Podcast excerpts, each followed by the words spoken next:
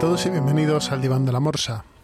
Después de unas semanas de complicaciones sin poder grabar, eh, os traigo un nuevo episodio, esta vez un episodio cortito en el que estaré yo solo, y en el que os voy a hablar de una comedia, una comedia agobiante y una comedia estresante que se llama Shiba Baby. La podréis ver en Filming, ¿de acuerdo? Shiba Baby es una, bueno, como os contaré después, es una, una obra de teatro prácticamente llevada al cine y, que creo que viene de un cortometraje anterior con el mismo nombre. Así que nada, ahora os comento qué es este Shiba Baby que podéis encontrar y por qué me parece interesante traerlo a este diván de la morsa. Ponemos una promo y empezamos con Shiba Baby. Hasta ahora. De Troquel Connection Airlines les agradece su atención lúdica. Abróchense los cinturones y coloquen su tablero en el centro de la mesa. Barajen sus mazos y coloquen la carta superior boca arriba. Repartan dos recursos a cada uno y dejen los otros a un lado para su uso posterior. Coloquen la bandeja en posición horizontal y su tablero personal en cada una de ellas.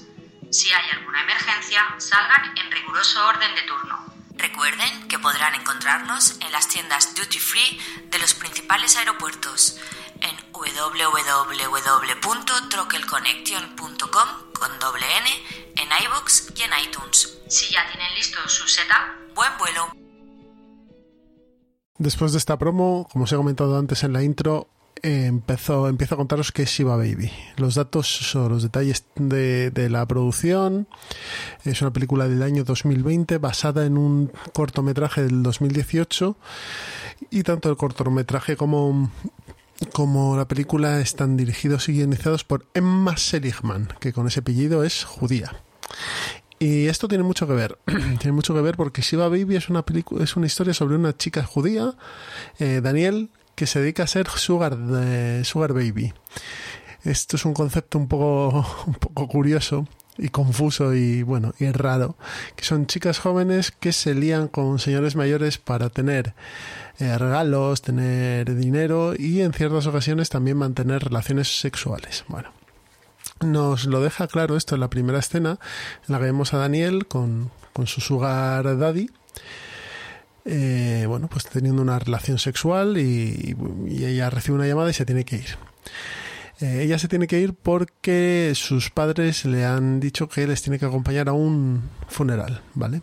El funeral va a ser en una casa en Nueva York, pero en las afueras, una casita esta suburbial, y lo que vamos a tener es a, a Daniel recorriendo la casa con un montón de personajes excéntricos eh, todos judíos, con muchas referencias a humor judío entre ellos, con una madre bastante desagradable y con un padre que está totalmente ido y que no se entera de nada.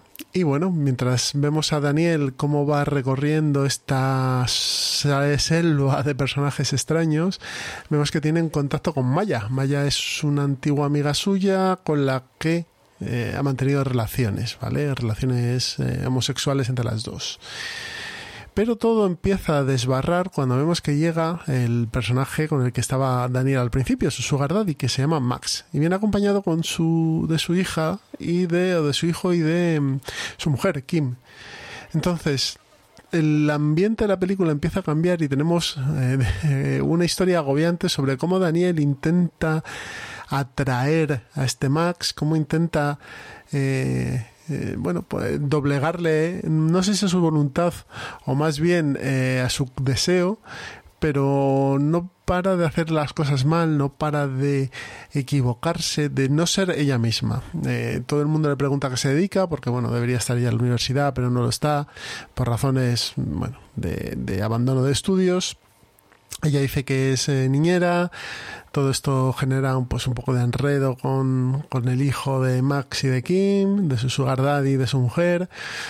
Eh, por otro lado tiene a Maya que la apoya pero mm, quiere que le cuente la verdad. Bueno, al final eh, todo terminará en un acto de contrición pública por parte de Daniel y la película termina en una escena totalmente graciosa de lo desesperada y y grotesca que es.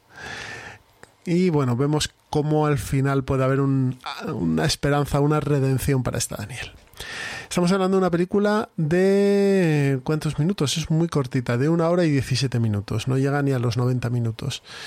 Eh, rodada en interiores, eh, con mucha, muy trepidante, cámara en mano, eh, bastante agobiante. Vemos como Daniel, interpretada por Rachel Sennott, está muy agobiada constantemente en todos los lados de la película porque, bueno, intenta, intenta eh, atraer de una manera eh, pues totalmente irracional a Max, ¿no? Y Max sabe que no que no va a hacer nada que le perjudique ni a él ni a su mujer. Así que nada, esta Shiva Baby quizás un poquito diferente al contenido que suele haber en, en, el diván de la morsa, pero seguro que eso resulta muy interesante.